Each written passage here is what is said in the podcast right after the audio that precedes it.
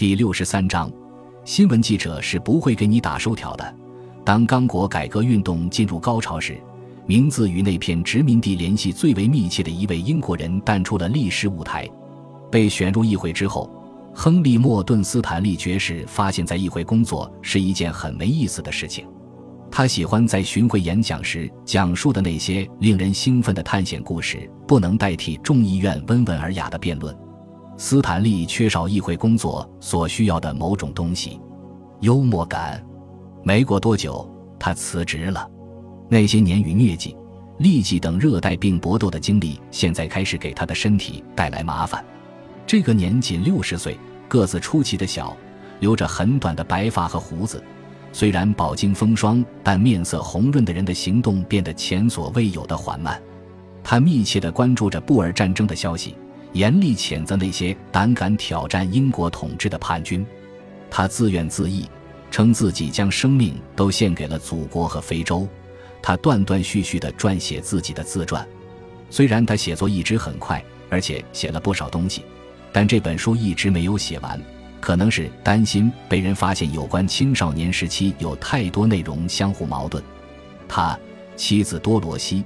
一个养子的时间，主要在他在伦敦的家和位于萨里的一个模仿都铎式建筑风格的乡间宅邸里度过。他用当年自己出名的地方来命名庄园里的池塘：小溪、松树林、斯坦利池塘、刚果河、伊图里森林。据说，斯坦利对刚果成了一个巨大的恐怖事很不满意，但他次数有限的公开讲话都在为利奥波德辩护。他的健康状况越来越差，众多医生走马灯似的竞相给这位名人病人献上的最新治疗方法，让他的身体雪上加霜。注射式的凝氨水、乙醚、电脉冲。一九零四年五月十日夜，斯坦利听到大本钟报时的声音，咕哝着说：“真奇怪，怎么是这个时间？奇怪，这是他生前最后说的话。”斯坦利是那个时代最受人们追捧的英国人之一。如果从价值上来说，他生前表现出的对利奥波德的忠诚，远远超过了利奥波德能够用金钱买到的任何广告。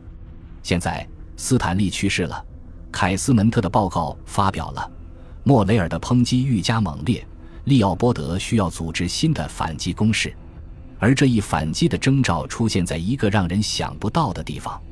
进入二十世纪第一个十年后，乘坐豪华火车出行成了一件很时髦的事情。国际卧铺车公司舒适的卧铺车厢将欧洲的主要城市联系在一起。对于有钱人来说，登上通宵行驶的特别快车意味着月台上机车丝丝冒出的大团蒸汽，替他们扛着行李箱的搬运工、卧铺车厢服务员帮助他们将车上的折叠床铺好。到了那个十年的中间几年。出行的社会精英可以在这一基础上享受一点另外的服务，可以在卧铺车厢的桌子上看到一本月刊，所有栏目均用英、法、德三种语言并排印刷。杂志名为《真实刚果》，用这种方式将产品广告免费赠送给没有其他选择的富有的欧洲受众，是多少广告商求之不得的事情。国际卧铺车公司的一个重要股东就是利奥波德二世，国王开始反击了。在莫雷尔的大力推动下，现在对利奥波德的抨击来自四面八方。在那个十年里，刚果改革联合会的分支或附属机构在德国、法国、挪威如雨后春笋般的建立起来。瑞典的八名议会成员在一份声明上签名支持 CRA。在莫雷尔众多的支持者中，有来自显赫波兰贵族家庭的鲍里斯·切特维尔滕斯基王子，著名小说家阿纳托尔·法朗士，获得诺贝尔奖的挪威作家比昂斯滕·比昂松。一位目击者写道：“在瑞士举行的一次刚果暴行抗议集会上，当展示爱丽丝·哈里斯拍的被砍掉手脚儿童的照片时，在场的男人们面色苍白，女人们眼噙热泪。”在澳大利亚的一次公共集会上，一位发言人严厉批评刚果政府。在新西兰，人们就这一主题举行了多次集会。在意大利，一位发言人声嘶力竭地抨击利奥波德。惹得刚果驻热那亚领事乔瓦尼伊莱亚要跟他决斗。莫雷尔和支持者就像是在进行跨国合作，因此利奥波德也要进行跨国反击。比利时非强国地位意味着利奥波德必须依靠欺诈手段，重中之重是发挥他操纵媒体的专长。在发动反击的过程中，国王表现出和他的死敌莫雷尔一样出色的运用大众媒体的高超能力。他交给一位助手一个秘密任务，要他去英属非洲殖民地搜寻类似凯斯门特在刚果看到的各种虐待行为。他设法让《真实刚果》上经常刊出一些有关英属印度的鸦片的文章和来自英帝国各地的负面消息，南部非洲毒打劳工事件。尼日利亚的人际、塞拉利昂和澳大利亚的虐待事件。接着，利奥波德要求他的朋友艾尔弗雷德·琼斯投桃报李，帮他抑制英国民众的批评声，否则就会终止利润丰厚的刚果运输合同。琼斯立刻着手安排这件事，他拿出三千英镑，派两个人动身，千里迢迢前往刚果。一个是他的朋友威廉·芒特莫斯子爵。这个年轻人先前的工作得益于琼斯间接的帮助。为了感谢琼斯，芒特莫斯于1906年出版了一本赞扬刚果的书。目睹官员们对待工作热情高涨的态度令人震惊。虽然芒特莫斯也承认政府官员的行为存在一些过火的地方，但是他发现刚果大多数地区的政府工作非常人性化。芒特莫斯的书让人们想到比阿特利斯·韦布和西德尼·韦布访问新成立的苏联后那篇比调出了名的轻松的游记。和韦布夫妇一样，芒特莫斯认为刚果认真遵守了所有成文的法律法规。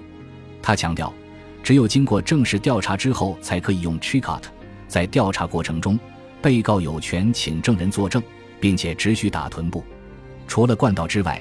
任何情况下边都不得超过二十下，虽然有时候罪犯被判决抽五十下，但这种情况下，这种体罚要分多天进行，一天不得超过二十下。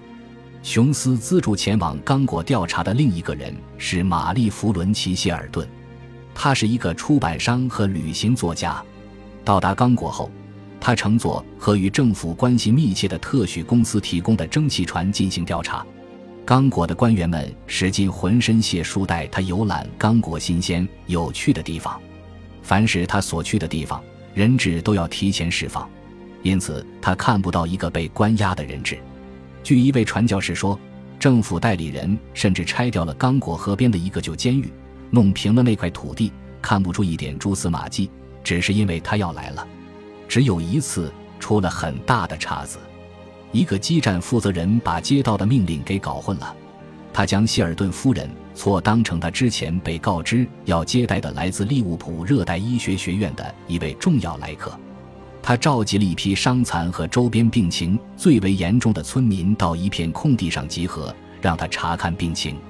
不过没有关系，希尔顿夫人与一位蒸汽船船长坠入爱河，度过了一段浪漫时光。在回国路上。利奥波德接见了他，琼斯帮他将那些热情赞颂刚果的文章发表在了报纸上。一九零五年，他发表在《泰晤士报》上的一篇文章说：“我在伦敦街头看到的暴力事件，要比刚果看到的多很多。”回国之后，他在伦敦萨沃伊酒店向五百名听众做了演讲，并用幻灯片向人们展示了他在刚果拍的照片。利奥波德支付了这场活动的费用。此后，国王每月向他支付一千五百英镑薪酬，请他帮忙游说议会议员。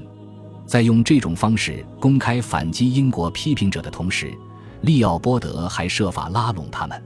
他往往通过中间人来操作，为的是掩盖自己的踪迹。一位巴黎的律师找到刚果改革联合会董事会的一位董事，向他提出并保证，如果 CRA 能够为刚果起草一份改革方案和预算书。国王陛下会很愿意看的。莫雷尔斥责对方此举卑鄙无耻。利奥波德在英国浸信会的朋友修吉尔金里德爵士也向原住民保护协会提出了类似的暗示，同样也被断然拒绝了。不过，国王确实巧妙地报复了一个对手。即一位名叫皮埃尔·米勒的很有影响力的法国记者。